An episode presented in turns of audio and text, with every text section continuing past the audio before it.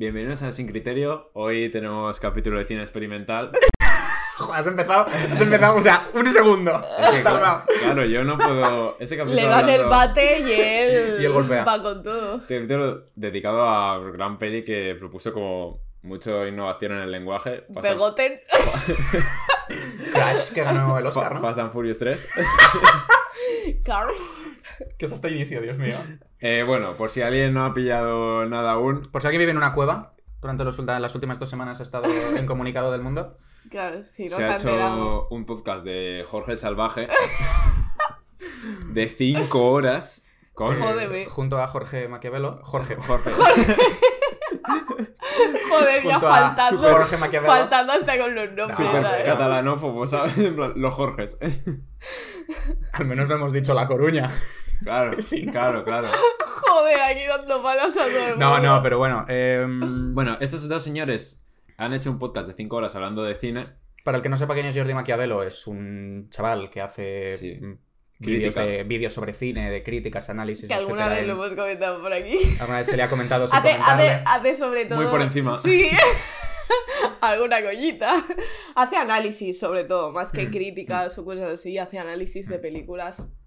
Bueno, te analiza todo en plan, pues esta luz no sé cuántos. Sí. este Sí, te hace análisis mucho ese más no técnicos de... Muy este técnico final, si que- no lo has entendido, pues significa Claro. esto. Hmm. Que a ver, Y- Vamos, todo lo que no nos Bueno, gusta. han estado Entonces, Exacto. 4 horas 55 minutos hablando y han dicho cosas. hombre, Han dicho cosas que... estar 5 horas y no mm, llegan a decir También, nada. Voy a- también voy a te digo, ser a mí, a mí lo que me sorprende es que estén cinco horas hablando de cine y no digan nada nuevo. Te tengo que O decir... sea, es lo que me eh, sorprende. yo voy, a intentar ser humilde, pero todo lo que se ha dicho en ese podcast se ha dicho aquí también. Voy a dejarlo ahí. No, o sea, la primera hora y media son como tres o cuatro episodios nuestros hablando de Yo cosas. no con Mar, tío. Lo siento. se la suda los cojones. Somos los mejores. No, a lo ver, siento. eh, totalmente real. Aparte, bueno, yo voy a romper una, una lanza a favor del Jordi este. ¿Cuál de los dos? Hombre, de Maquiavelo, desde luego, de Wild, no. de Maquiavelo porque en plan me lo esperaba como que supiese mucho menos de lo que realmente o sea Yo- me lo esperaba históricamente pensaba que iba a estar, flojear muchísimo más de lo que Mm. ha flojeado Yo me lo esperaba mucho peor, en Sí, plan, lo, me lo imaginaba como mucho más pedante y sí que es verdad que hay muchas partes que el tío se defiende muy bien y habla con Mm, sí. mucha razón de ser. Sí, es verdad que no es un, como has dicho, no es un revolucionario. O sea, no ha venido Sí. a revolucionar la crítica No. cinematográfica ni a decir nada nuevo sobre. no va a inventar industria. nada pero No. Pero bueno, es verdad que te esperas. Siempre que ves a dos hombres delante de un micrófono, nosotros que efectivamente no es este, siempre te esperas que digan las takes más terroríficas que has escuchado jamás en tu vida.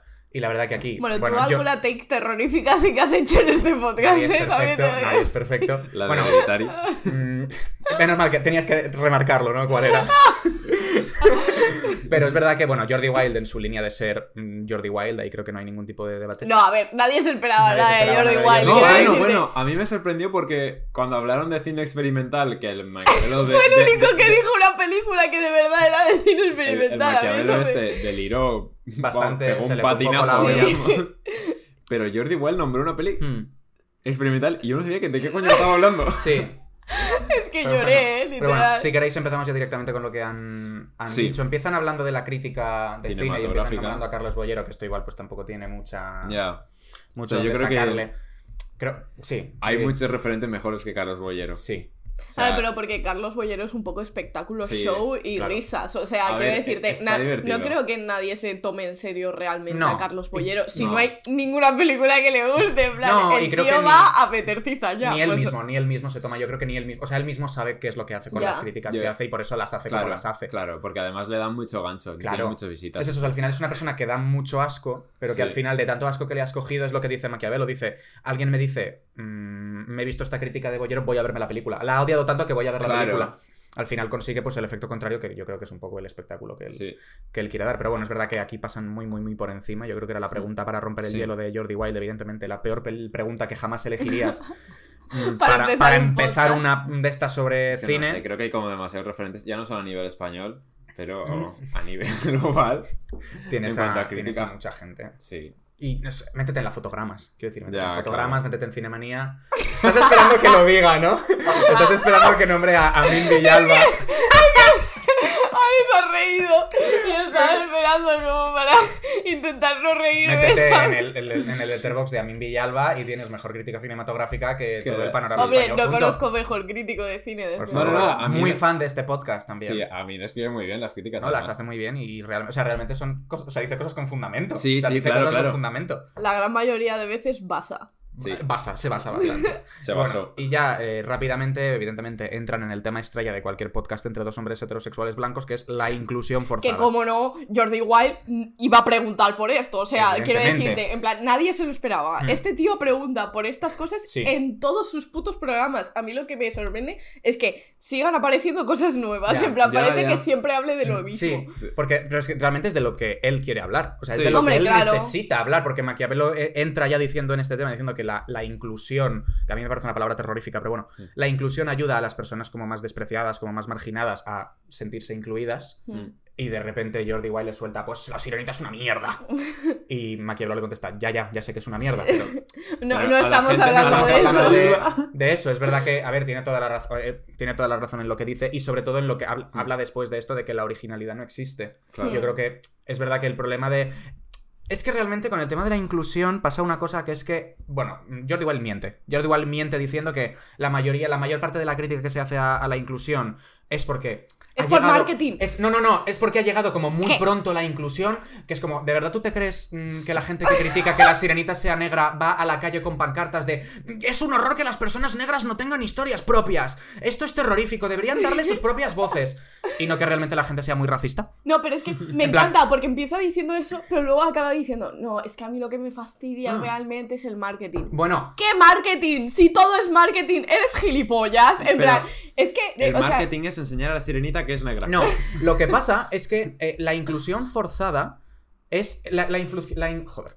No. Inclusión La forzada. inclusión forzada engloba todo aquello que no sirva para alimentar o eh, cumplir las fantasías De un de hombre. un hombre blanco heterosexual. obviamente. Sí, no, Porque todo lo que se salga, o sea, todo lo que no es un Claro. protagonista, que sea un James Bond, un James... Joder, James soy, Bond. soy gilipollas. ¿Qué, qué está pasando no- Somos retrasados. Y no solo, no solo eso, sino vuelvo a, vuelvo a lo que hemos mencionado ya muchas veces. Los desnudos de Sidney Sweeney, Sí. Que en Euforia, vamos a ver el ejemplo de Euforia. Evidentemente lo puedes justificar con que el personaje tiene una necesidad de validación masculina enorme, que necesita que la quieran, que la deseen, todo lo que tú quieras. Hay planos de las tetas de Sidney Sweeney que no hacen falta. De hecho, en, Eso- de hecho, a mí me hace gracia porque en el podcast lo mencionan, en plan, mencionan Euforia Hmm. y dicen que todos los planos que son así como rollos Más sexualizados, que se ven desnudos y tal, que están súper bien hechos Hmm. Sí, claro. y, que, y que tienen una razón de ser. Perdona. Claro, porque todo lo que les Porque, a ver, guste. son, porque, son dos pavos Ay, hablando de porque te tetas. yo me quieres hacer acuerdo- una paja, yo- o sea... Yo me acuerdo de la escena de Euforia en la segunda temporada cuando entra al baño eh, Sidney Ay, Sweeney con Jacob Elordi sí. que se desnuda, se quita la parte de, de arriba del vestido. Hay un plano de. Hay un primer plano Sí. de, Sidney- de las tetas de Sidney Sweeney Sí. hasta que suben hacia arriba y enfocan a su cara y dices, ese plano. O sea, ¿Por ya me, has puesto ya un general de que Ya, está desnuda. ya sé, ya sé lo que está pasando. Un plano no medio de que está desnuda. sus putas Claro. tetas, O sea, ¿sabes? Eso, o sea, eso no está forzado. El 80% de las escenas de sexo que hay en las películas, que simplemente son para que veas a estas dos personas mm, Follar, acostándose sí. juntas, No, o el, Eso no está o el beso heterosexual que hay en todas las malditas películas del cine de Sí. toda la puta historia. Sí. En plan, Sí, eso sí. no es forzado. Sí. Eso no es forzado porque es amor heterosexual. Sí. Claro, de- es heterosexual. porque de- de hecho, Porque lo él- tienes ya interiorizado. Él menciona, él, están hablando de, de todos los personajes LGBT que se meten en las películas, tal, y de repente Jordi Wild suelta, la vida de Adele es un peliculón. Bueno, bueno, bueno, la vida bueno, de Adele es una loca. historia preciosa de amor. No, la vida de Adele te gusta porque es Porque te pones el sexo, el sexo lésbico desde la perspectiva y desde la fantasía sexual de un hombre. Porque es Por como eso si te gusta esa viendo película. un puto vídeo Claro. porno. Claro, por o eso sea, te gusta. A mí me flipa como la inclusión forzada genera polémica, pero unas acusaciones de maltrato de dos mujeres diciendo nos, nos han obligado a acostarnos juntas en esta película, eso pasa completamente desapercibido. Ya. Eso da igual. Lo que molesta es dos lesbianas en una película. No, lo que le, no, No, no, lo que no, le molesta a Jordi lesbianas. es un beso en Lightyear, una película de dibujos animados para niños, ¿eh? Hmm. que se dan un piquito. Eso es lo que le molesta a Jordi no Eso sí, no luego molesta. follar ahí en medio dos tías que encima le han dicho que se han sentido súper forzadas y tal. sí. eh, eso no, eso no le molesta y eso es súper bonito y está súper bien razonado. Les molesta porque no es desde su no es desde su perspectiva, ¿sabes? No es como ellos lo quieren ver. Mm. O sea, el que les Claro. pongan a dos personas eh, lesbianas que se cumplan como la fantasía esta de. Claro, eh, porque la película, la- para quien no lo sepa, la vida de Adele claro. la dirige un hombre. Sí. Obviamente. Entonces, Pues que si no cumple como esas necesidades que en sí se han generado, entre otras muchas cosas, por el porno y tal, pues no les gusta. Entonces, Claro. por eso es lo que ellos llaman inclusión forzada. Mm. A todo aquello que no como cumpla su visión pornográfica de lo que es una relación eh, de dos personas lesbianas. Claro, no, no, y, evidentemente. y- y más allá de eso, es todo. La inclusión mm, forzada solo le molesta a los hombres blancos porque no es lo que Mm. quieren ver en la pantalla. Es como Claro. de repente me pones un personaje negro, yo no quiero ver un personaje negro. Me pones dos gays, a mí es que no me gustan los gays. No, pero por, por lo general no suelen ser personajes negros, porque sí que es verdad que, por ejemplo, Jordi Wild dice, no, pero por ejemplo, Morgan Freeman ha hecho muchas Mm. películas y nadie se ha quejado de eso. No, es cuando el personaje suele ser una chica negra, en Claro. plan, que, que es negra y encima mujer. O sea, eso es lo que le Y jode, de, y de nuevo, vuelvo a la crítica, o sea, a lo que he dicho al principio. O sea, Jordi Wild, a Jordi Wild no le molesta que sea un personaje negro, el de la sirenita, porque él crea que las personas negras merecen papeles nuevos. Mm. No le molesta por eso, él nunca ha defendido eso. Claro él que nunca no. ha- La crítica no- a esta. O sea, ¿alguien ha visto a eso, a alguien quejarse de esto como diciendo, no, no, le necesitamos historias nuevas, necesitamos voces nuevas? No, nunca se ha hecho esto. La crítica es, eh, ¿por qué es negra si la sirenita es blanca? Ya está, evidentemente Sí, que. es un personaje nórdico, tendría que ser blanco. O sea, eso es lo que dicen, en plan, Mm. es que... Mira, para empezar, las sirenas no existen, así que Eso para empezar, o sea. Eso para empezar. Me molesta que sea negra y no me dio punto. pez. Claro. Tu problema es que sea negra y que no, No, es que sea un hombre, claro, es que esta es otra. Vamos a ver. Es que estoy segura de que a más de uno le gustaría trincarse a Ari en la sirenita, ¿sabes? A Lo que, y no, pas- y lo no que es pasó coña. con el Labuni. Hombre, ¿Qué Claro. pasó con el Labuni? es que, es que ya no está. Eso fue horrible. Es que la han masculinizado, ya no tiene tetas. Hermano, te haces pajas Es con un una conejo. coneja. Es un conejo. Eh, pero- Es que, ¿cuál es tu punto? le, han, le han quitado caderas a un conejo. Tu punto, tu punto es, tu punto es que te molan los furros, ¿vale? Claro, pero es eso. O sea, Pero- se puede, se puede. Evidentemente, se puede hacer una crítica a la inclusión forzada desde el Sí. punto de vista de dadles historias nuevas Claro, a las personas. claro, no sí. le des, no le, no dejes a la comunidad negra o a la comunidad LGBT o a la, o a, a- a la comunidad femenina. ¿qué iba a decir? No le des a las, no le des a, a las mujeres un remake de un remake de, de, de cazafantasmas. Sí, o de historias eh, cuando salió nuevas o- Ocean's Ocean's Eight. 8. No les des esta historia que ya existe, Claro, dales otra dales historia, será que no se pueden hacer. Claro. Pero, hombre. Sí, yo mm, entiendo también el punto También, de bueno. una cosa que menciona Maquiavelo, que es que, claro, la gente que ha crecido con otro tipo de cine, Hmm. cuando les metes cosas nuevas, o sea, cosas con las que ellos no están tan acostumbrados, como por ejemplo una persona que ha nacido quizás en los años 50, 40, el ver una relación eh, homosexual, pues le puede impactar un poco. Pero es Mm. que, claro, al final, al fin y al cabo, el cine evoluciona y eso también se tiene que incluir. Coño, es Me que entiendo, el cine claro. evoluciona con la sociedad. La sociedad ha, com- de ha la cambiado mano, completamente. Van de la mano, entonces Pero- quejarse de eso es súper estúpido. ¿Sabes, es que sabes a mí lo que me rechina. O sea, lo que me rechina es que. Que porque Jordi Wild, o sea, lo que pasa mm, siempre en todas las entrevistas de Jordi Wild es que él intenta meter siempre su Sí. discurso. Sí. Él intenta que la otra persona respalde lo que él dice siempre. Sí. Y aquí le ha pasado lo contrario, que Jordi Wild no le ha respaldado casi nada de lo que ha dicho. Ya. Porque él de repente Sí, menciona. porque sabe él- muy bien. él mete lo del el beso de, de la Iggyar y dice. Como pasó con el beso de la Iggyar, que dice, si hubiera sido una pareja heterosexual, no se habrían dado un beso. Que evidentemente es, Mentira, es en plan, mentira, es que pero En claro, todas ¿En qué las- cabeza cabe? O sea, Hay- literalmente hay- no he visto una Mm. película en la que salgan dos protagonistas heteros en la que que, no se besen o en la que no besen. haya una tensión, en la que no haya una trama romántica que refuerce esto. Mm. Pero Jordi Maquiavelo aquí le recula y le dice, es una tontería. Sí, y de repente dice, Jordi igual dice, "Es no, no, claro, si es una tontería. Y yo pienso, Le dice, y no, no, yo Y- lo que pienso es es, una tontería, ¿y por ¿para qué qué? viendo la película, te- o sea, te, Te rechina- molesta. te molesta ese beso? O sea, ¿qué te tiene que pasar a ti para que veas un beso entre dos personas del mismo género y digas, eh, eh, un beso? Ya. Si es una tontería, te da igual. O sea, te da exactamente igual. Es como si ves a dos personas del mismo género dándose la mano por la calle y no te quedas así mirándolas y señalándolas con el dedo diciendo, ¡eh, eh, lesbianas! ¿Sabes? O sea, si es una. si es una tontería, ¿por qué te molesta tanto? ¿Por qué, sacar, ¿Por qué sacar a debate esto? Si es una tontería. Igual es que no te. Hombre, es que- no, porque obviamente le Porque jode y porque quiere pinchar Claro, a ver claro, lo claro. que puede sacar. A eso me refiero, él intenta meter siempre su este, y aquí Jordi Maquiavelo ha dicho, estás diciendo una gilipollez como un piano.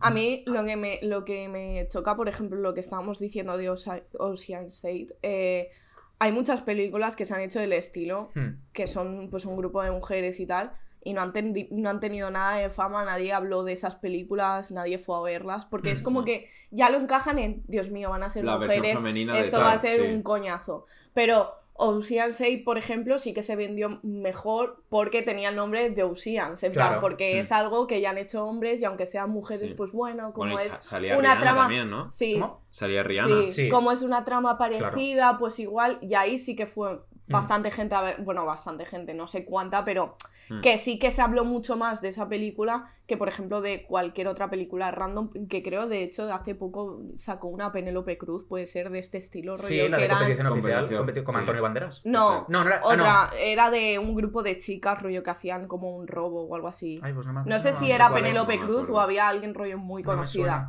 Eh, pero esa película pasó sin pena ni gloria. Bueno. Y eso ha pasado con 10.000 Mm. películas en las que las protagonistas son mujeres, porque a los hombres pues no les interesa ver eso. Claro.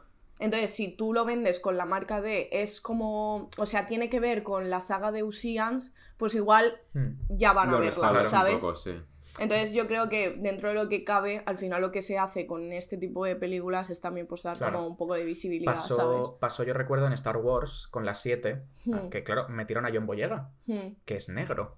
Claro, él es, él es un. Él es un soldado imperial. O sea, él lleva un casco y no se- o sea, va todo con un traje. Claro, la gente como, ¡Oh! Es negro. ¿Por qué? ¿Por qué un soldado? No hemos visto más negros que Mace Windu en la, en, en la segunda trilogía. Son No, clones. es como- es no, como- no se han son- quitado la, la máscara nunca. Son, son en plan, soldados, no sabes quiénes son. Claro. No sabes quiénes son. Y bueno, la que se lió también, yo me recuerdo la que se lió cuando, no me acuerdo, cuando la capitana Fasma, que también es otra soldado imperial, que, Ah, tiene un rego, sí, sí, sí, que es una mujer, Sí, sí, sí. que no se la ve tampoco. Es como a ti que te importa. O sea, a ti que te importa que un Es que- soldado imperial sea negro. Tú, tú das por hecho ya, bueno, la gente da por hecho ya Que de que todos son los de que todos son blancos Claro, y todos son hombres. Sí. Claro. Pues vale, pues chico, vale, como si en el, ejército, por ejemplo, Mm. no hubiese mujeres, ¿sabes? Sí, ya, o sea, literal. quiero decir de eh, o hubiesen negros, en plan, es que a mí me fascina esto, o sea, es algo que en mi cabeza no no Y a mí Sí, me da mucha, y a mí me da mucha pena esta crítica que se hace, porque es como si le dieras un. O sea, si fueras un poquito más allá, podrías hacer una buena crítica Claro. sobre todas estas cosas, sobre cómo los personajes eh, LGBT tienen simplemente la función LGBT. Sí. Los personajes negros solo tienen la función de soy negro. ¿Sabes? De hecho, eso De- lo comenta Maquiavelo, Sí. que lo que a él le da rabia son los personajes, por Mm. ejemplo, LGBT, que solo se dedican a ser LGBT, en plan, que no tienen más trama aparte de, De- soy de gay, eso, por claro. ejemplo, ¿sabes? ¿Qué es eso? Que si fueras un poquito más allá, la crítica de se hace por marketing tendría sentido. Ya. Claro. Pero no la haces como toca. No la haces como toca y acabas siendo, pues, parte, del, parte a del ver, problema. que el, el enfoque, si lo das más desde un principio, ya acabas pareciendo un payaso. Sí. Que es lo Sí, que le ha pasado. sí, es eso. Si ya desde un primer momento siento "Uy, el beso de la IER, hombre, pues hijo, si empiezas ya comentando eso, pues O sea, si le das eres un- un petardo. Si le das un enfoque más correcto y siendo más crítico, pues te Mm. puede No, quedar algo que bien y los algo ejemplos consciente. que dio fue claro. el beso de la Lightyear, la sirenita negra y creo que No sé si dijo algo algo. de alguna serie histórica que habían puesto ahí. Eh, sí, la esta de HBO que era negra, que pusieron a... la de Cleopatra. Eso, A la de Cleopatra. sí. Hmm. Y ya Sí. está. En plan, esos son sus ejemplos, ¿sabes? Y esto, y esto lo enlazan con lo siguiente que hablan, que es que la originalidad en el cine ahora mismo parece que no existe. Hmm.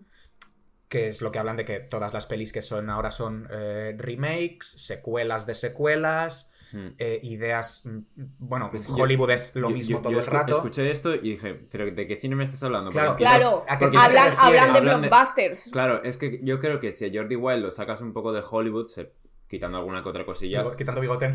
quitando bigote ni saló, se pierde. Se O sea, entiendo que si quieres hacer un podcast de cine Hmm. y quieres hablar de cómo- el estado del cine actual, no lo hagas con alguien que solo ve Hollywood. No, y, y además que creo que se cae en el error de pensar que, Ho- que de todo pensar el que Hollywood, que Hollywood necesita reinventarse. Hollywood Mm. no necesita reinventarse. Claro que no, Hablan, porque esto, va. esto le Claro. funciona. Claro. hablan, hablan del cine de superhéroes y dice, no, no, el cine de superhéroes ya cansa. ¿A quién?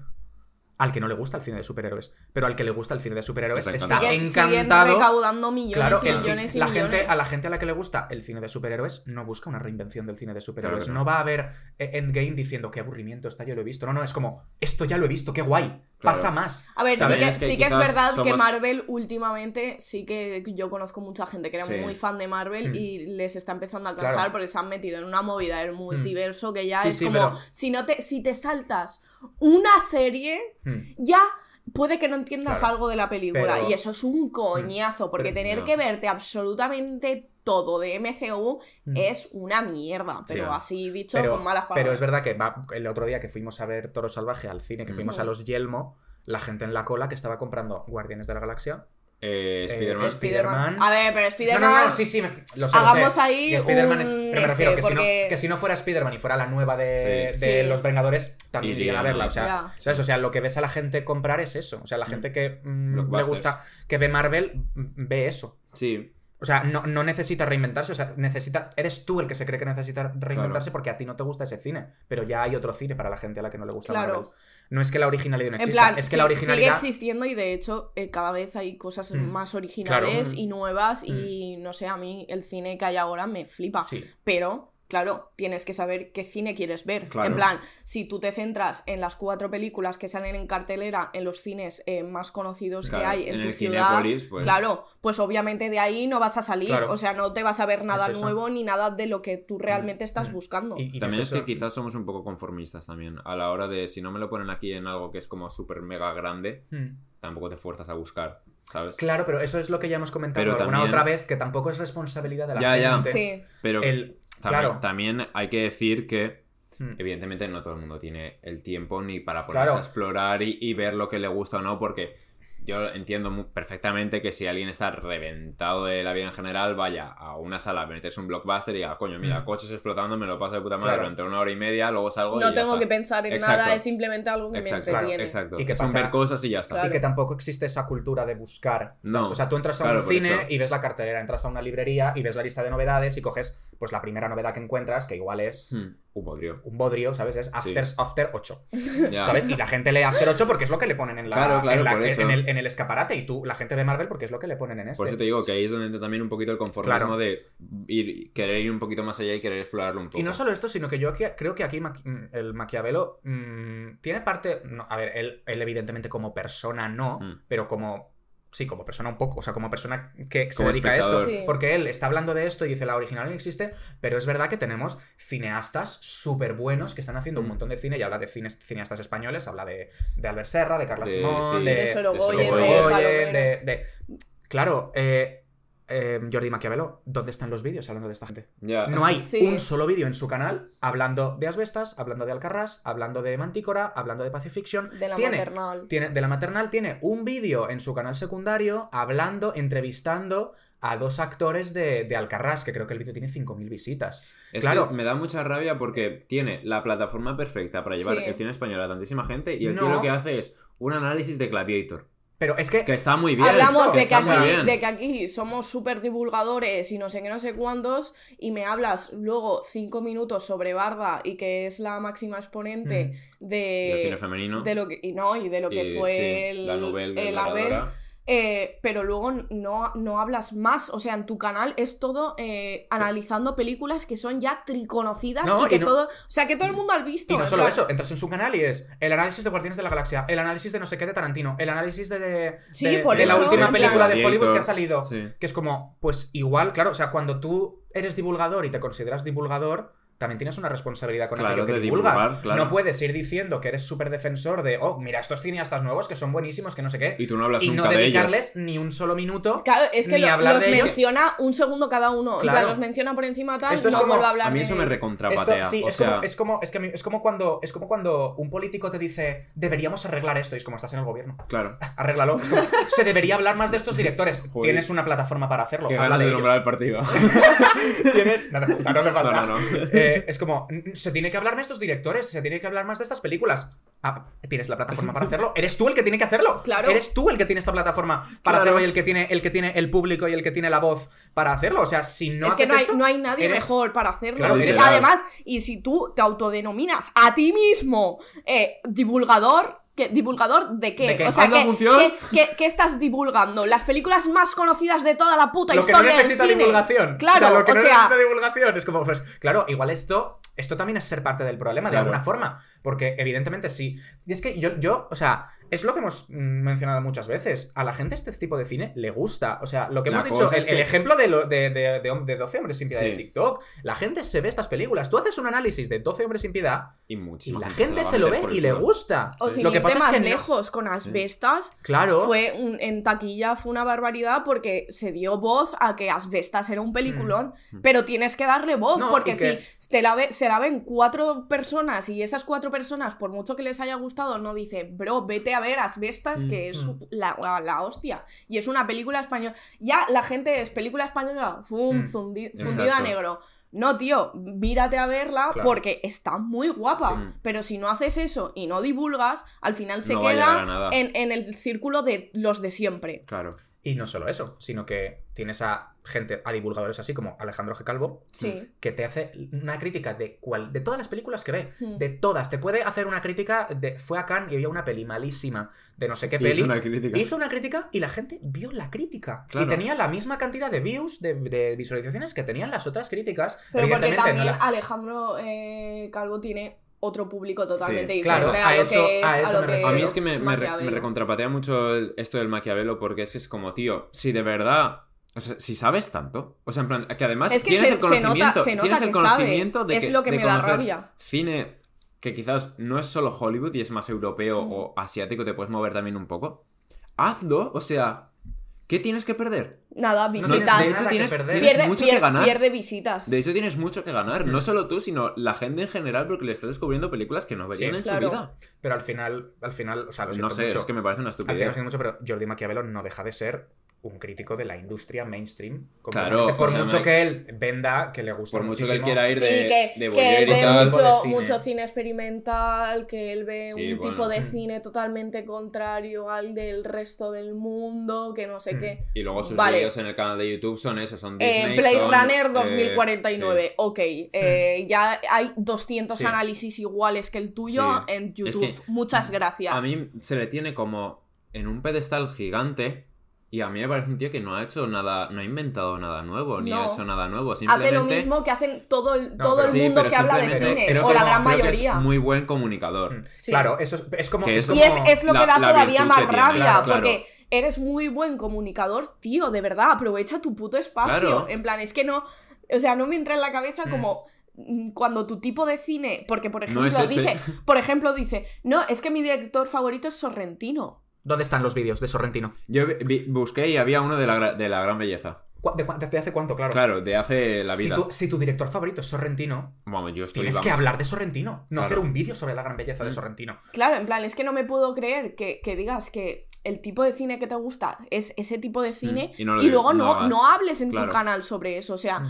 o sea, sí, te gusta el cine, pero haces cine. Eh, o sea, haces eh, vídeos de cine que no te gusta. En plan, Ya. o sea, ¿qué O sea, sentido ¿por qué tiene te fuerzas eso? a ver algo que no te gusta Claro. solo para conseguir... Exacto, en plan, es que no, no, no puedo llegar O sea, a entenderlo. o sea, me que- imagino a nosotros hablando aquí de Marvel y es algo que, o sea, no entiendo. en plan, es que Ya. no, no entiendo cómo puedes hacer mucho- contenido de algo que no te gusta. Sí, pero porque le O da que no te gusta tanto. dinero, eso ya también lo ha Pero dicho. ya te digo una. O sea, claro, Sí, pero eso yo creo que tiene que, que ver con que tener unos. Pues unos- entonces, entonces no te llames divulgador, porque a mí eso Claro, es algo que me recontrapatea. O no defiendas lo que defiendes, porque yo es verdad que eh, si nos- a nosotros nos... yo estoy seguro de que si a nosotros nos escuchase la gente que, que escucha a Jordi Maquiavelo, yo no me pondría a hacer eh, análisis de Gladiator Hombre, claro que no. o análisis de mm, la- la- El Escuadrón Suicida. Los fallos de Raccord en El Resplandor. No, yo Eso me seguiría, la yo pela una seguiría barbaridad. hablando del cine que a mí me gusta, Claro. que a lo mejor no llego a tanta gente. Vale, pero igual. si tú ya llegas a tanta gente. Eso, eh, también me- esto me repatea mucho también cuando hay muchos directores. Esto, no sé quién lo dijo, creo que fue Jor- Jordan Peele, que dijo. No, Jordan Peele no sería, pero un director de Estados Unidos, de Hollywood, Sí. que dijo: No, no, si mis referentes son Ye- Yasuhiro Ozu. Ye- No, fue James Gunn. Pues creo que fue James Gunn, no sé si Sí, fue James Gunn creo que o sí. quién fue. No, no, si mis referentes son Yasuhiro Ozu y Edward Young y un montón de gente de la, de la, Sí. de la De ola la- asiática. ¿Dónde está eso en tus Del nuevo películas? cine asiático. Claro, ¿dónde está eso en tus películas? Marvel. Claro, ya no solo en Marvel, sino ¿dónde está eso en tus películas? No hay si Claro, es tu en plan, puedes referente- hacer, puedes hacer películas de Marvel, pero que tengan igual pues X claro, sí. referencias a tal. Pero es igual que, que, si no hay por nada- ejemplo, lanza a favor de Everything Everywhere All at Once. Cuidado. sí, sí. Diré, claro. hay una escena que se nota que es una, una referencia a In the, In the Mood for for Love. Love. Sí. Y eso me parece. Esa escena, de hecho, Claro. me parece muy chula. En plan, me encanta. Pero, coño, ya metes algo diferente a lo que es en una película Claro. de acción en Y general que la, podría ser gente de cuando, Marvel. cuando le salga otro plano dice, coño, mira, esto lo he Claro. visto yo aquí, voy a ver qué tal esto. Sí. Pero es que no sé, a mí, me- a mí es que me recontrapatea tanto que la gente que vaya de que sabe tantísimo y luego no la aproveche, es que Ya. me, me pone enfermo, la verdad. Sí. Bueno, voy a encender las cámaras. Sí, porque le queda eh, un segundo Porque, porque también digo, eh, Jordi Maquiavelo, por ejemplo, no es Andrea Compton, ¿sabes? Claro. Que Andrea Compton ya sabemos todos el cine que ve. En Mm. plan, no te, que tiene no, su público. no te va a decir Claro. nada nuevo y ella tiene su público y sabe cómo manejar su Y que público. tiene que haber también ese tipo Claro. de crítica. Cla- a- a ese Pero tipo porque de- ella tampoco es que vea nada más allá Mm. de Hollywood. Sí, no, que digo que eso ¿sabes? también En está plan- bien. o sea, que tiene que. Pero- Esta figura tiene que existir. Claro, Claro, pero eh, Andrea Compton ve cosas que le gustan. En plan, ella no dice, no, es que a mí me Hmm. encanta el cine experimental, no sé qué, y me he visto Picoten. y, y- pero luego hablo de eh, Barry Fairytopía. Pues eh, yo qué sé, ¿sabes? Claro. Ya. Hmm. De hecho, eh, Maquiavelo, él lo dice en el podcast, eh, que, que él ya apenas ve cine de Marvel, que él ya no le gusta el cine de superhéroes. Como te- y te lo, realmente No, te lo pero pasas bien. de hecho empieza, empieza hablando diciendo que a él no le gusta nada, eh, no le gustaba nada Marvel y que luego se ha visto alguna película suelta, pero que nunca ha seguido lo que es el universo Marvel. Es y es como- entonces, Entonces, ¿por qué estás haciendo esto? O sea, Claro. ¿quieres divulgar el cine? ¿O lo que quieres es ganar fama? claro, ¿no? gracias Lo que- a- No, entonces claro, lo, que, lo que quieres es ganar dinero. Claro, no pero dilo, dilo, cine. que no pasa nada. Hmm. Coño, pero No dilo. sé si lo habrá Claro. dicho alguna vez, entiendo que sí. no lo sé, no lo sé, pero, pero es verdad que lo siento, o sea, no te Al menos en el podcast de 5 horas no, no menciona el una, dinero ¿eh? en ningún momento. Hmm. Pero. Pero bueno, pero esto pasa también. También es verdad que evidentemente es mucho más fácil llegar a esta gente. Solo Mm. hay que ver el referente de TikTok cine, que es El, Alberto Alberto Laro. Alberto Bueno, Laro. bueno, no hay bueno, persona, que tiene que me parezca más inaguantable que Alberto Dios, Laro. no, o sea, no es que puedo tiene, él. verdad. claro, tiene Puede ser muy buena persona este tío, Sí, lo que sí. tú quieras, pero, eh, macho, eres de verdad. No. Es que hueles muy mal. a veces me dan ganas de meterle puños a la mesa cuando veo tus TikToks. cinematográficamente hablando, muy gafón, eh, No, va eh. a lo que va. O sea, tiene cinco- 5,4 millones de seguidores. Claro, pero porque y él pero ya sus sabe. vídeos son las cinco películas más. Eh, más. más eh, Pero tampoco ha visto más, ¿eh? Que eh, Las su cinco letterbox, su No. letterbox es eh, top claro, 10 de las, 2010 no, para no, arriba. las cinco películas de Netflix que no te puedes perder. Cinco son- películas que van a explotar tu mente. Seven, Interestelar. Interestelar. Y eh, dices, Origen. chico, eh, teniendo, teniendo en Netflix una película. Shutter como- Island. teniendo en Netflix una película de Netflix como es. Estoy pensando en dejarlo, la de Sí, Charlie o Kaufman. la mano de Dios. Hombre, o... que, que eso no lo va a tocar en su vida, ya te lo Claro, digo yo. es como, claro, realmente o el esa. poder La, del perro. la, divulgas- la divulgación que se hace no es divulgación de cine como el que menciona de Es Carla que yo ni, si- ni siquiera gente. eso lo considero divulgación. No, es que no en es plan, que- estás divulgando. No las- puedes- es que divulgas las películas más famosas No de toda la puta historia. en no plan. puedes Es como divulgar la Biblia. Es que, Es como, literal. todo el mundo sabe lo que es la Biblia, no hace No falta que puedes, haya no, puedes alguien- divul- no puedes divulgar lo que aparece en Netflix cuando entras a Netflix. Literal. Claro. Eso no hace falta A divulgarlo. mí, eh, ay, me Es acabo de como si dices, de... ¡buah! Recomendación de la semana: Fast and Furious 10. Que no te puedes perder. La que no te claro, puedes es que perder. tío, ¿qué me estás contando? O sea. Mm. A mí hay una cosa que leí del Maquiavelo, no sé si lo no sé quién lo dijo, pero que el tío no quería hacer como críticas a, por ejemplo, no, claro, es que si hago una crítica a, a un director español, me cierro yo puertas. Mm. Pues vamos a ver, tú, tú, tú para empezar, ¿quién eres? por el amor de Dios. ¿Quién eres tú para decir, no, es que si yo a lo mejor pongo esta película por los suelos, luego me cierro yo puertas para poder dirigir? ¿Eh? Yo creo que, vamos ¿Usted, a ver, ¿Usted quién es? a Carla Simón le suda la polla lo que le diga Jordi Maquiavelo. tanto que sí, o de sea. hecho, no sabe ni quién eres. Claro, ¿Quién, quién eres probable- tú? probablemente no sepa ni quién cojones eres. O sea, hay que tener mucho ego para pensar de que Carla Simón y eh, Bayona saben quién eres. En No, plan, que- se mucho, la sudas la polla. O, sea, es que les da igual. O que tu opinión es mínimamente relevante. O sea, Sí. yo lo siento, o sea, el que se crea aquí que mi opinión, o sea, que yo me creo que mi opinión es mínimamente relevante. Exacto, la mía. Eh, la, la- por la de los favor, tres. o sea, yo, yo, o sea, claro, cuando pasó todo esto, la movida esta con el clip del cine experimental. Claro, a ver, A ver, el clip se hizo viral El- porque la gente le gusta meter cizaña. Claro, a y, ver. porque, y porque aquí todo el mundo le gusta ser el que más sabe. Claro, Sí. Vamos a y en- contarlo. en Twitter se, se comprueba una vez más que efectivamente, pues aquí todo el mundo tiene que quedar de que es el más listo Claro. del mundo. Pero ponte tú a hablar cinco horas de cine, a ver qué películas de cine Claro, experimental me comentas, ¿sabes? conoces. Que Porque- no, que ha buscado la Wikipedia, Claro, para coño, el que, que no, no. sepa, para el que no sepa lo que ha pasado, se hizo, se subió un clip de una parte del podcast en el que están hablando de cine experimental y dicen literalmente cine experimental y se ponen a hablar de, De Mantícora. de Mantícora, de Carlos Bermud de, y de Amenábar, Sí. ¿sabes? Y, y De cierra los ojos de cierra Amenábar. los ojos de Amenábar, que claro, la gente diciendo, hombre, esto cine experimental muy igual es para... experimental no es. Pero es verdad que, a ver, yo también te digo, si yo me pongo a escuchar episodios que hemos hecho, yo digo, seguramente haya dicho una de barbaridades y haya dicho una de Sí, patinadas. ya Ya, habré dicho que flipas. Claro. También es verdad que, que es eso, cuando llevas cuatro horas hablando o cinco horas hablando. Y que pues, también te digo, igual, claro, él lo que hace es, vale, esto igual es cine experimental para una persona que no ve Claro, cine, que claro. es literalmente el público de Jordi Wild, ¿sabes? Claro. Entonces, igual pues en su cabeza dijo, bueno, pues no voy a decir películas tan raras, voy a Hmm. decir con películas Un poco más diferente. diferentes dentro Sí. de lo que cabe para, mm, ¿sabes? Recomendar X cosas que llegue pues igual a, la gente que se escuche el Mm. podcast, pero que no está acostumbrada, pues no, tampoco Claro. le va a decir, yo qué sé, No, ahora tampoco no te vas a poner a ninguna, nombrar pero- películas de Jonas Mekas o de Claro. Powells o alguno de. Porque de- entonces nadie se las va a ver. Exactamente. Mm. O sea, si tú dices que tu película experimental favorita es. eh, ¿Cómo se llama? En el camino vislumbré claro. momentos de belleza de 5 horas, pues digo, pues a ver, Claro, es que evidentemente no- nadie se la va a ver. Obviamente. O igual que si dices que tu película experimental favorita es el corto este de Gigant, que es A Short Story, que es desde el- Sí. la vista de un gato. Mm. Ya. Evidentemente la gente no se la va a ver. ya. No, y que si de repente dices que te gusta Brackage, pues o no sé cómo se pronuncia Brackage. Mm. No sé cómo se llama. También esta gente es como, ¿qué es esto? O sea, vale, sí, es cine experimental, pero lo conoce alguien. Ya. Pues evidentemente a la gente a la que le gusta Brackage o a la le, de la que le gusta Jonas Mecas o, o Mm. el, hay, un corto, hay un corto también que no me acuerdo cómo se llama de una mujer. Ah, no me acuerdo, pero bueno, De una mujer, porque de una solo mujer. hay una que. Solo hay una. Es que no sé si es una Ay, cosa. antiguo. No, es- sí, es antiguo, es en blanco y negro. Eh, es- hay un fotograma muy famoso que es una mujer en una ventana con la mano así. Sí, sí, lo Es- acabo de encontrar. El- a lo mejor es una de Larisa Septico. Sí, este, a ver, sí. Es que si pones cine experimental. Este. Que no sé cómo se llama.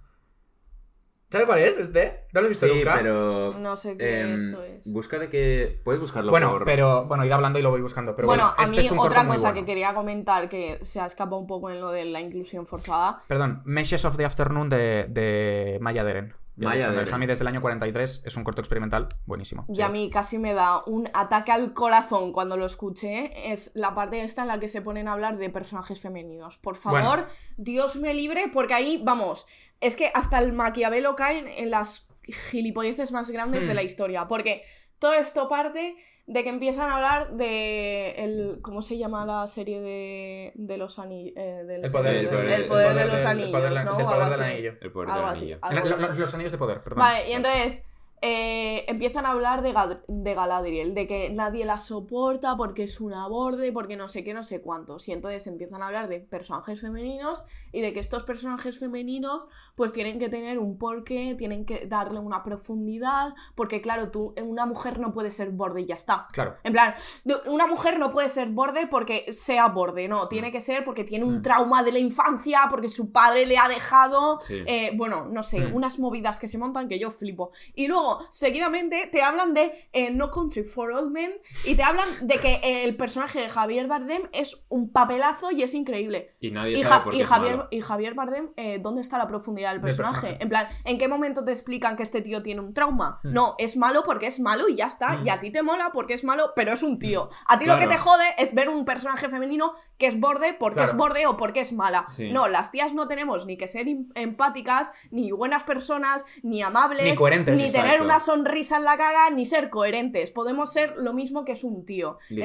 Entonces, ¿por qué coño no puede haber un personaje femenino que sea borde y caiga mal? ¿Por qué? En plan, Claro. es algo que me gustaría que me, que me explicasen nuevo- eh, Jordi Wild y de- Jordi Maquiavelo. Porque de nuevo, Porque- todo lo que se salga, todo lo que se salga de la norma de un personaje que es, tiene que ser Claro, que un hombre, todo tiene que tener una justificación y todo. Claro. Y que tú metas a una mujer protagonista tiene que tener un porqué. Que tú le metas una motivo. O sea, yo, me- yo recuerdo cuando hacía el máster.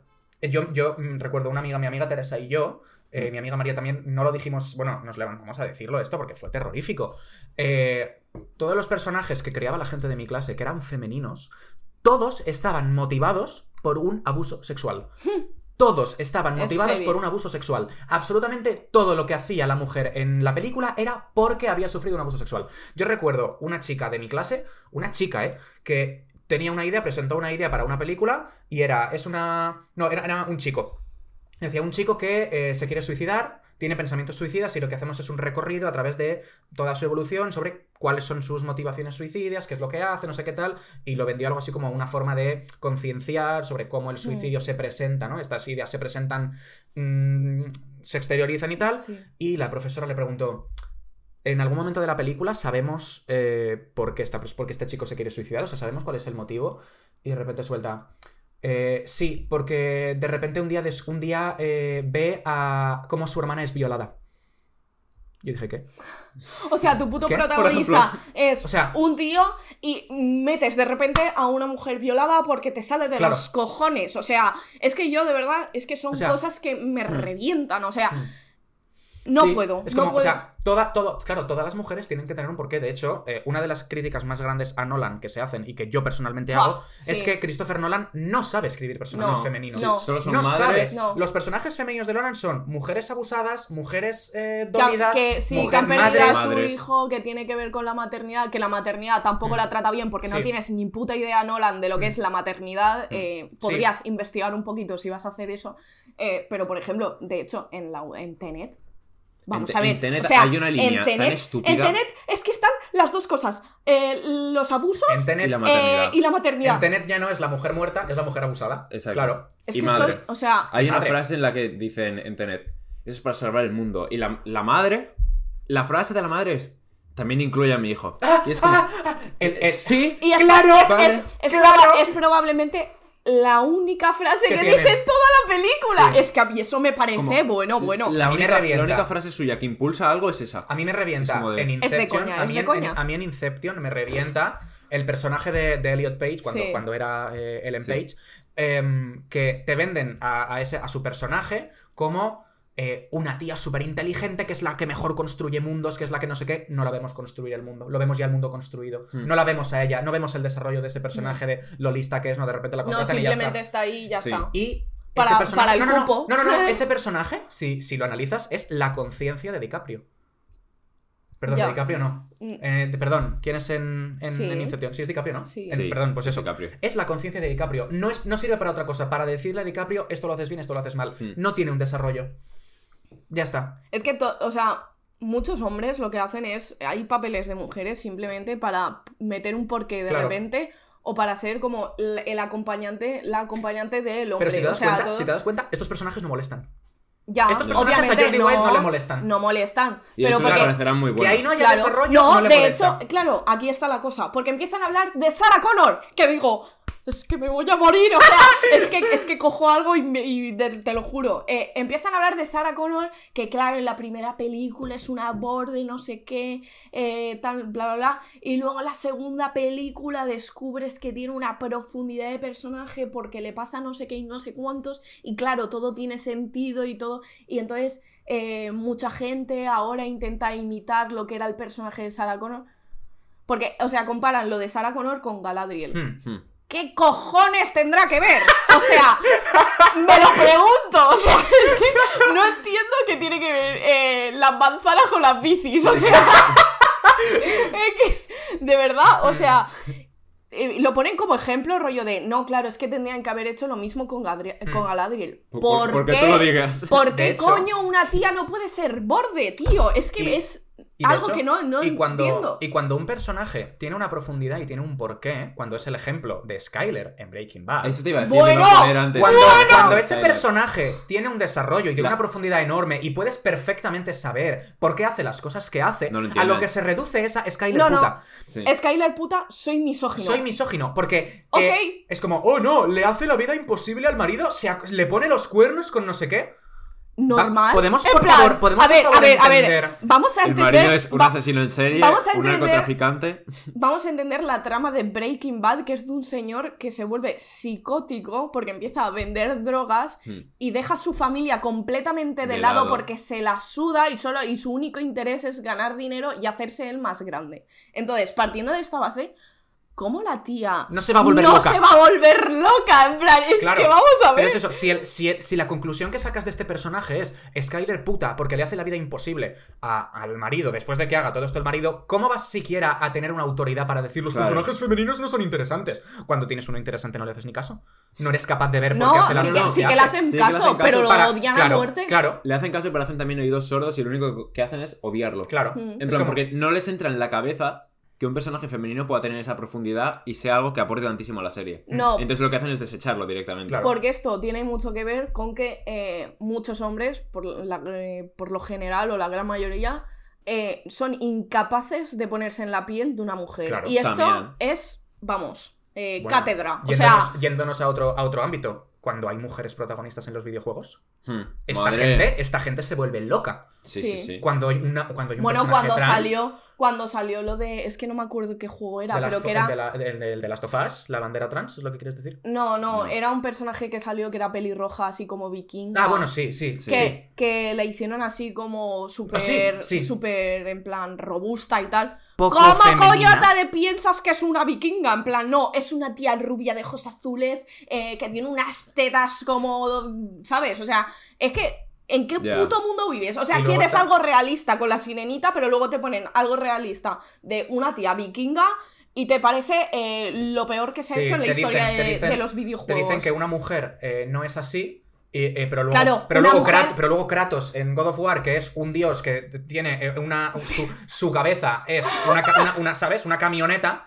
Eso está perfecto. Eso es No, es perfectamente que, válido. es que una mujer no puede estar gorda. En Claro, plan, claro. tiene que tener dos melones que flipas, un culazo y estar así. Claro, claro. Cuando era una vikinga. Es que yo me vuelvo loca, Claro. de verdad. Es que no, es que. Es que no tiene ningún tipo de sentido. Sí, pero es Simplemente eso. o sea, hombres, los, es que los son- personajes o sea, femeninos. son señores heterosexuales con muy poca cabeza hablando de... Sí, de cosas que simplemente no entienden porque. Y nunca van a entender porque no son Mm, Claro, capaces de, de, de- de comprenderlo. Ni, Sí. ni hacer No. un esfuerzo por comprenderlo, que es lo más fuerte.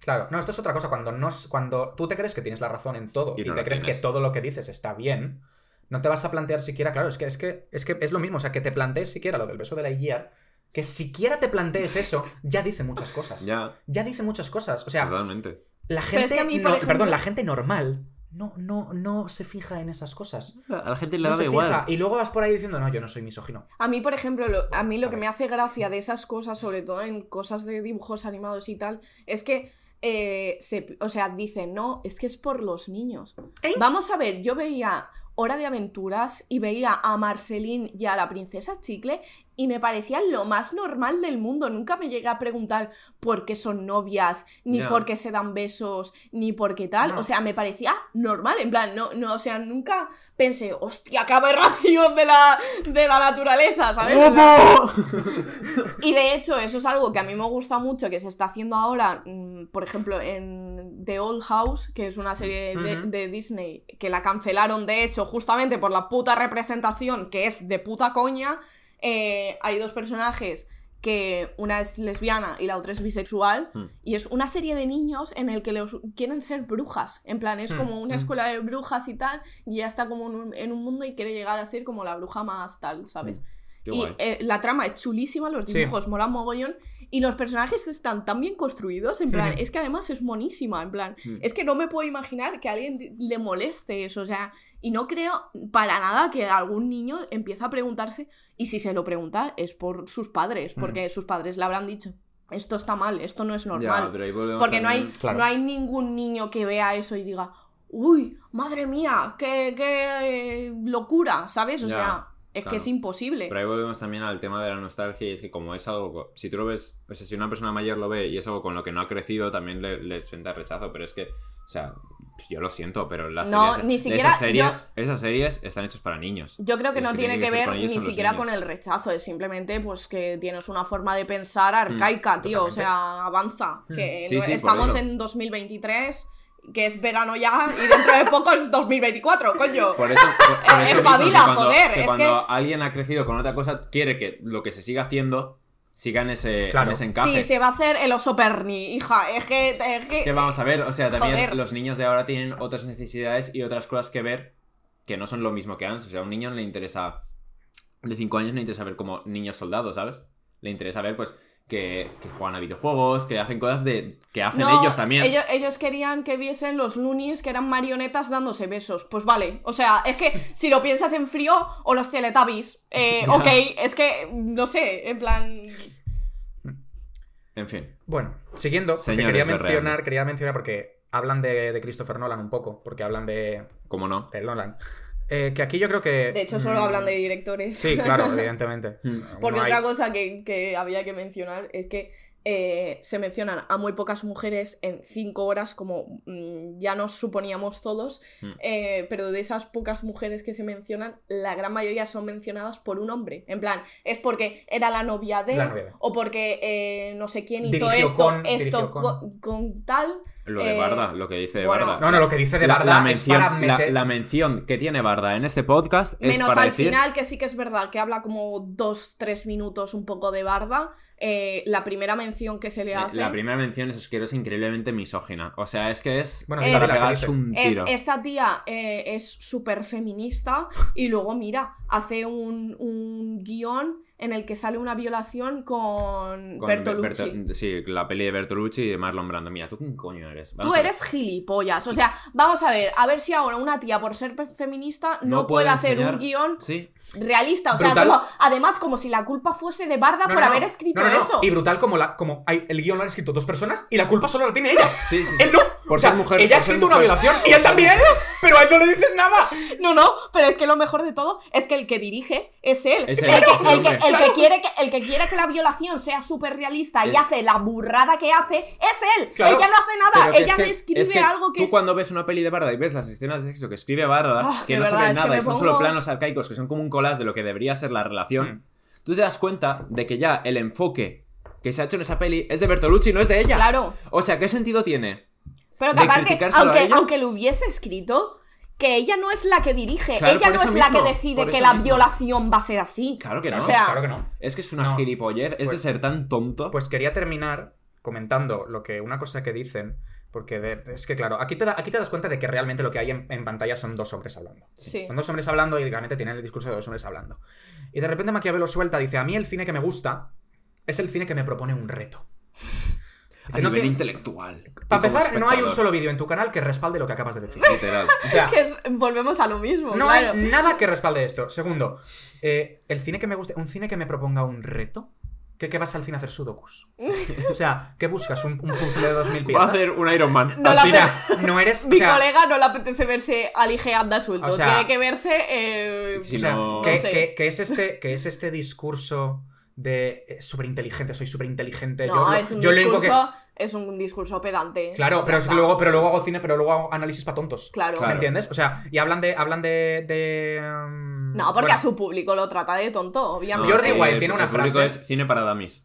Sí. Yo, mm, Jordi Wild tiene una frase que yo creo que esta frase debería pasar a los anales de la historia como una de las mejores citas que se ha hecho jamás sobre el cine de Marvel. Que el tío, que es muy inteligente, dice: Podemos decir que es un cine muy, muy industrial, ¿no? Poco de autor. Eh, mi colega Sherlock Holmes. ¡Bueno! ¡Descubierto! ¡Bueno! Es el mejor. Y bueno, se ponen a hablar, tal. Descubrió América, mi colega, ¿eh? ¿Sabes que en plan está... Es como una situación en la que hay un accidente súper tocho y está todo el mundo mirando y haciendo fotos. Y yo igual, ¡un accidente! ¡Un accidente! Creo que se ha matado ese, ¿eh? Creo que ese... El tío partido por la mitad, ¿sabes? Este no llega al hospital, ¿eh? No, no, esto no... Pues, pues se ponen a hablar un poco, no sé cómo llegan a hablar de Nolan, pero hablan un poco de Nolan y tal, y bueno, dicen que Memento es muy buena y no sé qué, y de repente, claro, de repente, mm, dice Maquiavelo, dice, si Nolan hiciera un... Dice, a Nolan lo que le pasa es que... Fallan los puentes. fallan los puentes o algo así, dice, Sí, sí. si Nolan hiciera películas como más visuales o más contemplativas, sería la hostia. No, lo que sería es otro director. ¿Me Claro. entiendes? O sea, sí, claro, si un director en vez de hacer esto hiciera otra cosa completamente distinta, Es que sí. no sería ese deja de director. ser, claro. Dejaría de ser este director, evidentemente. Y una cosa que me flipa que hace, que hace mu- mucha gente que analiza cine y que habla de cine es eh, ser ellos los que deciden cómo debería haber terminado una película o cómo debería haber O sido una debe haber sido dirigida. Claro, hablan de Interestelar. Y hablan de. Los dos dicen que el principio de Interestelar le gusta Es muy un- bueno. le- les gusta un montón, que al final les falla un poco. Y dicen algo así, o sea, que, que me hagan a mí defender a Christopher Nolan. Bueno, Mira, que yo haya tenido que llegar a esto. Dicen, dice algo así Maquiavelo, dice que en Interestelar dice. Me presenta una verosimilitud y un rigor, y un eh, rigor científico genial. ¿En? ¿Eh? Maquiavelo, tío, te pone... El rigor te pone- el rigor- te- perdona. Te pone en una división con cajita y te pierdes, tío. ¿Qué No, me estás no. contando? El rigor científico, el rigor científico de Interestelar es un papel Es una doblado por la pizarra No, grande. no, no, no. Es un papel doblado por la mitad con un lápiz atravesado para explicarte, para explicarte un fenómeno científico hipotético que no se sabe si existe. Ese es el rigor científico. Y luego, y luego se pone a decir, y luego se pone a explicarte cómo querría él que hubiera terminado Interestelar. Claro, Te dice, no, no, yo hubiera preferido un sacrificio del padre y de repente suelta que cuando se mete en el agujero negro que no sabemos cómo es, podría haber sido un recuerdo de todas sus Sí, que eh, se, que de se- recuerdos, que es de, como de rigor toda su vida, que Claro. se quedase ahí Sí. en, en Es como plan- me hubiera eso. gustado rigor científico menos que no hubiera que no hubiera habido rigor científico. O sea, rigor científico O el sea, que le yo hubiese quiera. gustado que no acabase bien, porque ya que el hecho que acabe bien, porque es una historia de amor, pues padre e hija, no sé qué, no sé cuántos, ya le jode. Perdón, perdón, eh, el que alguien crea que Interestelar acaba bien.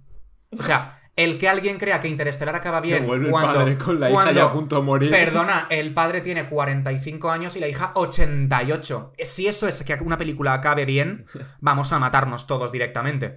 O sea, Claro, pero ya es el hecho de que vuelva a verla, entonces eso Mm, ya es, es bueno, algo positivo. el, claro. a- el amor lo puede, que esto lo dicen, ¿no? Claro, es que a mí ahora me das a entender que el amor lo puede todo, que no sé qué, no sé cuántos, que... bla, es bla. verdad que esa es la parte que flojea. A mí es la parte Sí, que me a mí- flojea a de mí me falla eso, Que es como, si esto me lo prese. Pero es verdad que, a ver, al final no deja de ser una historia Pero entre un valora, padre y una hija. pero valora, valora la historia como Claro, lo que es, es y eso, no o sea, como lo que podría haber sido. Pero ¿qué es, plan- eso de, qué es eso de decir, no, no, la película tendría que haber terminado si eres tú más inteligente que este director, que este guionista que es el mismo y que toda esta Tú que, no has, directiva tú de... que no has hecho una sola película en toda tu puta vida, eh, sabes más que pues esta gente Es que ha hecho ya 200, Mm. ¿sabes? Sí, a mí eso es una cosa que me flipa. Sí, no, no, la peli tendría que haber terminado, que igual nosotros hemos pecado de eso, el, pero... el ego que tienes que tener de cuestionarte Mm. que tú podrías haber hecho las cosas muchísimo mejor de alguien que lleva trabajando en esto como 20 años. Nosotros ¿Y diciendo, Boys Afraid es una Claro, mierda, no, no, tendría que haber hecho esto, Sí, esto y esto. pero me refiero, nosotros no vendemos. Ya, nosotros no somos divulgadores, Yo no, vende- chicos. yo no te habría- yo- yo no soy capaz de decirte cómo Ari Aster tendría que haber hecho Claro. Boys Afraid. Yo no soy capaz de, de venderme como alguien, como el que más sabe del mundo. Claro, Como yo- yo te doy mi opinión la de cara que- de, de YouTube Cine. Ya. Hmm. Claro, claro, es que para él, él es la cara de YouTube Cine, en plan, él es el ente superior a, a todo lo que existe, Pues si, esa es la cara de YouTube Cine, pobrecillo el YouTube Cine, porque vamos, salen con un conocimiento más justo que...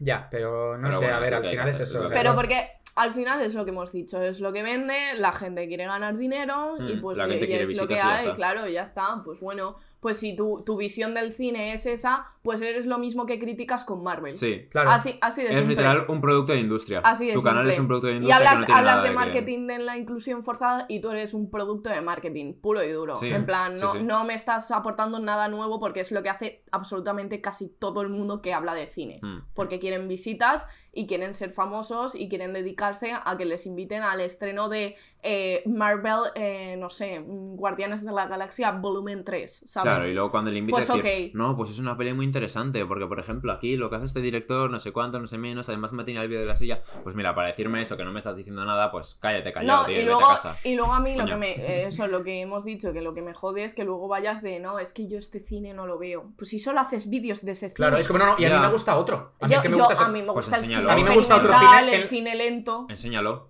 ¿Dónde, dónde hablas de, de eso? O sea, no, no hablas No. de ello. es- Pues es- eso, pues bueno. Es, es Aznar diciendo que lo es en la intimidad. Sí. No, no, yo- a mí me gusta este cine en la intimidad, yo lo veo en mi casa, yo, claro. Pues chico. Esas cosas banales de Pues, ir a un sitio. Bueno, a ver, es eso, es lo que, es lo que hemos mencionado al principio. Son dos hombres hablando de cosas sin decir Sí, es que tampoco se ha hablado de nada nuevo, es que es sin lo mismo de traer siempre. Que Nada para- novedoso. Que para decir esas burradas nos vais a nosotros que decimos menos. Aunque Bueno, seguramente digamos burradas, pero seguramente Sí, seamos pero- más divertidos. Exacto. por lo menos te ríes. También te digo, eh, mis cole... Yo no sé si habrá alguien, aparte de mí que me lo vi por criticar, eh, eh, alguien que se haya visto cinco horas de podcast. Yo me he visto dos y, yo me he visto dos y a uno y medio, ¿eh? Pero Yo es que ya las dos horas son jodidas de ver, ¿eh? Porque anda Hombre, que... no. es que no- aquí no mi colega dicen- Maquiavelo te critica el ritmo de cierta peli y el del podcast este, vamos, Te es critica el ritmo. No, de- no, es, es terrible, en plan, es que no lo entiendo. Y luego al final, las dos últimas horas son hablando de directores, directores. Hablan de Scorsese, de Kubrick, de eh, Nolan, de... ¿Quién más hablan? De Tarantino. de Tarantino, obviamente. ¿Cómo eh, A ver, que nosotros hemos hecho un capitulín. Ya, pero bueno, no hablamos de eso por lo Ya. general, ¿sabes? Sí, sí que damos pie como a que... No sé de qué más hablan, cosas. pero vamos, eh, top 5 o 6 directores más conocidos de toda la puta historia, pues eso es de lo que hablan. Me hizo mucha gracia cuando dijo, haz un top 10 histórico. Y el tío en plan de, uff. Se hacía así con, con la cabeza. No, no, no, no. no. No, ya sé que no la pone, pero... Pero decía en plan de, uff, el desarrollo de una nación. Viaja a la luna de Méliès. Esta película inventa todo, O sea, Jordi, ¿cómo- inventa cómo- todo. Lo siento mucho. ¿Cómo pones eso en un top 10 películas históricas? es ¿Cómo pones esa película en un top 10 películas Yo cuando, históricas? cuando vi la foto con la que lo publicitaron del Maquiavelo, así, mirando con una cara de hacerse el interesante, digo, es que esto va a ser, esto, esto es histórico ya. Esto es... Y Voy luego que dice, no, porque Tarantino tampoco ha cambiado nada, no sé qué. O sea, no es de los nuevos, no entraría en un top 10 ¿Eh? tal. no, no, ¿cómo- porque él, ve mucho, porque él ve mucho más cine, claro. Le Hombre, gusta claro, mucho más cine, él- aparte él- de él eso. A ve ver, yo en esa parte cine. estoy de acuerdo, pero Sí, sí. es una gilipollas. Estoy de acuerdo, tú. pero- Que lo digas tú eres una gilipollas. Claro, exacto. Que lo digas tú es como... Que luego te pases media hora hablando de las películas de Tarantino y diciendo que es un puto genio y que no sé qué, no sé cuándo. Es como pues, si hombre, hago un top 10 de diseñadores de moda que conozco Paloma Bull y poco más. Pero bueno, mm, ya está. Yo creo que... Sí, Yo creo que lo tenemos yo bien. creo que de momento esperemos que os haya gustado este capítulo. eh, por lo que sea, Tirando bilis. esperemos que hay- Se nos haya- ha parado la cámara de Aitana. hayáis... Esperemos que hayáis bajado el volumen de, de los cascos. Porque- Sí, un momentín. Buah, es que me, me calenta. No, pero Bueno. está chulo. Pero ya está, al final. A ver, es que al final es eso, o sea. Si no es que yo estoy harta de, de escuchar siempre lo Lo mismo. Sí, y el es mismo lo discurso mi- el mismo discurso Y el de mismo discurso siempre. terrible, además. Sí, que Y en por plan, las mismas personas de que siempre. no propone nada nuevo y que siempre es de mm, hombres blancos. Pues chico, ya está. O sea, me tienes hasta los huevos. Ya ha sido el momento de decir, me Bueno. tenéis hasta los huevos. Nosotros De tenemos basta. pensado traer bastante contenido. Sí, Realmente- la- la te- bueno, el, La segunda temporada se va a venir. Se viene bien. el último capítulo va a ser como el que va a sentar las bases de lo que va a ser la segunda temporada. Hmm, un poco.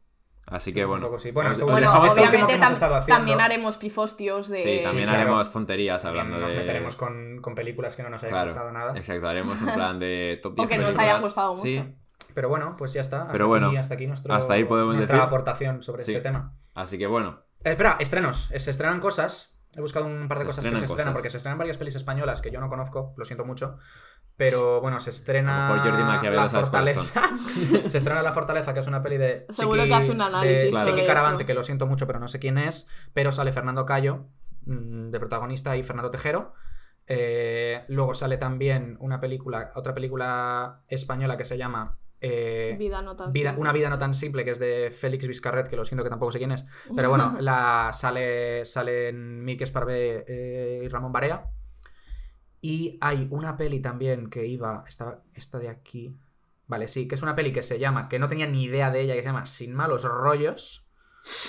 Tiene Que- que ser tan terrible. Que es muy mala, pero bueno, sale Jennifer Lawrence, eh, que es de Tiene Jen pinta de ese rollo como las Adolescente, de. sí. Muy, muy, muy terrible. Pero no, bueno. la- las típicas estas de. No sé qué del compromiso, la de Mila Kunis. Sí. ¿Sabes las Sí. que digo? Es Ojo, que no- cuidado, no porque esta película tiene, en esta página que estamos viendo los estrenos, que es de Cine 21, tiene 9 votos y tiene un 9,8. ¿Eh? ¿Cómo no? Heavy. Bueno. mm, Ah, bueno, y decir, pinta- chicos de Valencia, gente que sea de Valencia, Ay, sí. esta semana empieza el, Cinema festival Jove. de Cine Jove. Lo Y- decimos porque van a poner peliculones, Y entonces ahí. Y porque vamos a eh, estar ahí. vamos a estar ahí, obviamente, pero eh, también pues, para que lo sepa la gente, porque viene Sean Baker, que para quien no lo sepa, Es el líder de Florida Florida Project. Project, Tangerine, Tangerine, Tangerine, eh, Red Red Rocket. Red Rocket. Take, o- take- es Take, Take out, Out. van a poner Take Out, que es una peli inédita que no se ha estrenado nunca en España. Bueno, van a, van a ponerlas todas, de Sí, hecho, en plan. esa no se ha Entonces, estrenado nunca aquí. Eh, luego también hay varias películas de anime para la gente que le guste Evangelion. Está Van la a última de hacer Evangelion. la última de Evangelion. Sí, eh, y luego la selección hacer, oficial del festival. Obviamente, selección oficial de, pe- de largometrajes y cortometrajes, que algunas tienen muy buena pinta. Y también hay eh, un este de Cronenberg. Ay, sí, es Mm, verdad. Sí. Y, eh, Y ponen otro, Donnie Darko. Otro de, de películas como de instituto y Sí, tal, que ponen Lady Bird, Lady tal. Bird y Donnie Darko, entre Lady otras Bird, muchas. Donnie- Así sí, que exacto. echadle un vistazo porque tiene muy Porque buena van a hacer pinta. muchas cositas de cine Y aquí en Valencia. para, para gente pues joven es muy Es barato porque cuesta algunas son gratis. 1,50 la entrada. Algunas de ellas son gratis. Sí, algunas son gratis. O sea que ahí lo Pues, dejamos para que lo sepáis. Por ahí estaremos. Eso. Y que si alguien nos ve, que nos salude. Que nos pida fotos y nos Que no sentamos, mo- que no nos sentamos No, no, no, famosos. un, un pero- autógrafo. Pero si queréis saludar o algo, no mordemos ninguno. Ale igualmente. Ale- Ale seguramente se asuste.